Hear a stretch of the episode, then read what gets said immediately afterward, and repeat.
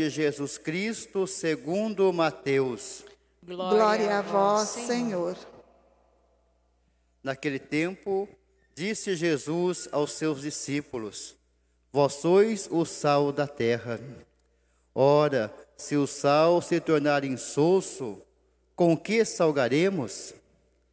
Ele não servirá para mais nada, senão para ser jogado fora e ser pisado pelos homens. Vós sois a luz do mundo. Não pode ficar escondida uma cidade construída sobre um monte. Ninguém acende uma lâmpada e a coloca debaixo de uma vasilha, mas sim num candeeiro, onde ela brilha para todos os que estão em casa. Assim também brilhe a vossa luz diante dos homens para que vejam as vossas boas obras e louvem o vosso Pai que está nos céus. Palavra da salvação. Glória a vós, Senhor. Queridas irmãs, queridos irmãos, neste tempo diferente que temos vivenciado por conta desta pandemia, tendo que enfrentar tudo isso com resiliência, com paciência, com perseverança, o Evangelho vem como uma luva e toca profundamente os nossos corações e nos leva a descobertas. Quantas vezes nós já ouvimos o Evangelho de hoje? Vós sois o sal da terra, vós sois a luz do mundo. E uma coisa que me chama a atenção de um modo especial hoje é pensar no plural. Vós, vós sois. Não é tu és, você é, vós sois. E eu fico pensando aqui no nosso trabalho de igreja, na nossa vida de comunidade e também nos casais e nas famílias. É um plural, é um coletivo que acontece. Vós sois o sal da terra, vós sois a luz do mundo. Nós juntos, assim como nós juntos somos o corpo do Cristo ressuscitado para o mundo, como nos diz São Paulo na primeira carta aos Coríntios.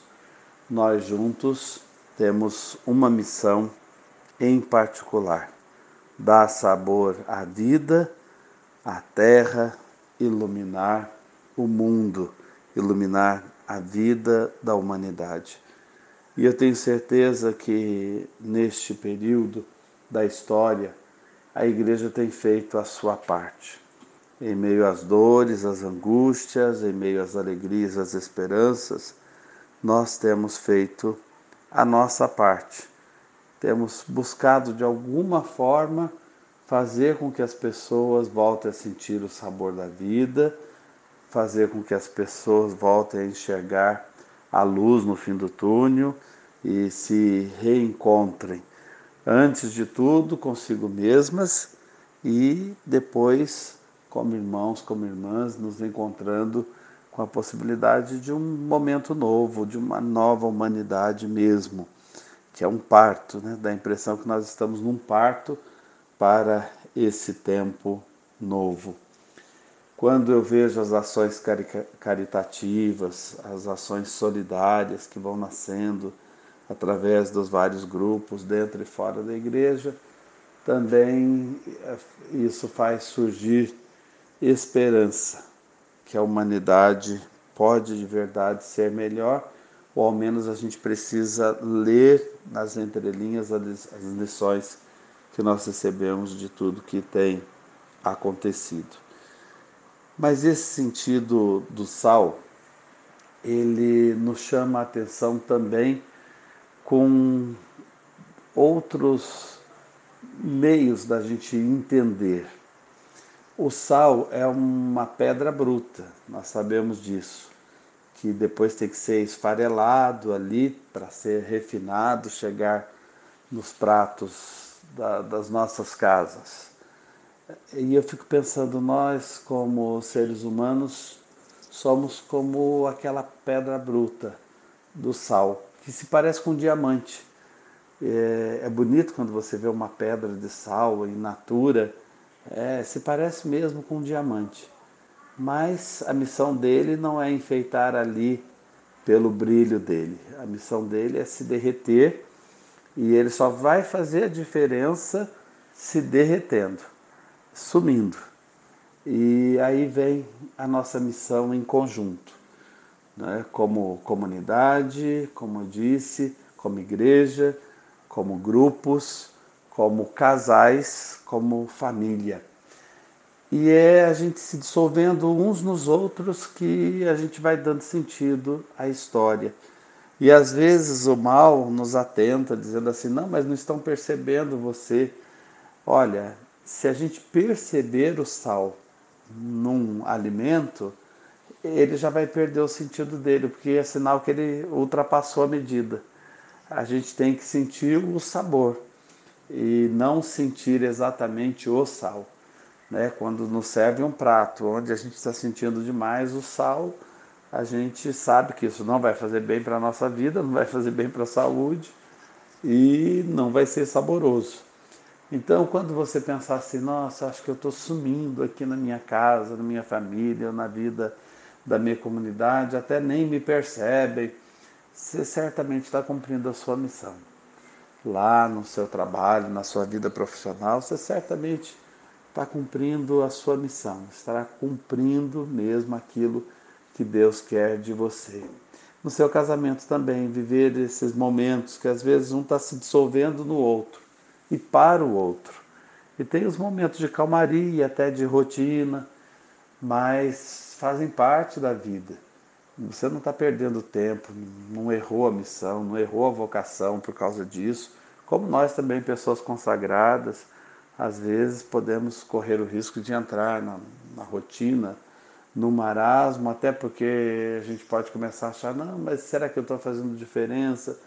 Olha, a gente faz a diferença sem aparecer. E é preciso ser assim, porque aí Deus vai fazendo a parte dele em nós e a gente também não vai ficar cobrando das pessoas e cobrando de quem está ao nosso lado. Vós sois o sal da terra. E a luz do mundo, hoje eu olho para a luz como num, num quadro, num ícone a igreja antiga, principalmente a igreja oriental, é, tem a riqueza dos ícones. Então tem ícone da Santíssima Trindade, é, de Jesus Salvador, da Santa Mãe de Deus, ícones de histórias da Bíblia, a criação do homem e da mulher, Jesus ressuscitado, tirando Adão e Eva dos túmulos, Adão e Eva representando a humanidade, ícones maravilhosos que tem toda uma história por trás deles, porque um ícone é feito em cima de muita oração, os monges é que normalmente é, idealizavam os ícones e realizavam esse trabalho em meio às preces, incensavam o local do trabalho e tudo em torno do sagrado. Aí eu fico pensando, o que isso tem a ver com a luz? A luz, nesses ícones, é que chama a atenção. Inclusive, muitos têm o tom dourado e enchem os olhos. Aqueles quadros são magníficos e quando você descobre a mensagem que eles têm nas entrelinhas, ali, as mensagens que vêm pelas cores, tudo foi rezado para ser feito. Então, passa uma mensagem muito viva e a luz que resplandece deles vai para além daquela luz que a gente vê. O que, que eu quero dizer? Nós somos ícones de Deus no mundo, imagens e semelhanças de Deus no mundo. Vós sois a luz do mundo. Nós, como igreja, como comunidade, como casal, como família, nós formamos um quadro de Deus. E o mundo precisa ficar extasiado contemplando a obra que Deus está fazendo em nós, porque também nós fomos pensados por Deus. Jesus pensou em nós, nós somos frutos da oração do Pai, da oração do Filho, da força, do poder do Espírito Santo. E tem muita luz para sair de nós para o mundo, tem muita luz para acontecer para o mundo através de nós. Então vamos pedir a Deus que a humanidade possa contemplar na igreja, em nós, nos nossos grupos, em nossas casas, no casamento, que o mundo possa contemplar em nós essa luz, que não vem de nós. O autor é Deus. Foi ele quem compôs a obra, foi ele quem fez a obra.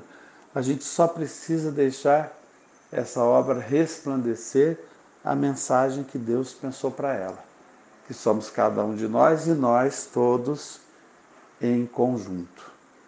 Por fim, quero lembrar ainda duas coisas importantes. O sal tem a ver com aliança. Come sal juntos quem vive uma aliança, vive um compromisso. Como acontece em nossas casas, e mais uma vez recordo o casamento. Vós sois o sal da terra, um sinal de uma aliança que o mundo precisa contemplar. É uma aliança com Deus, com nosso Salvador.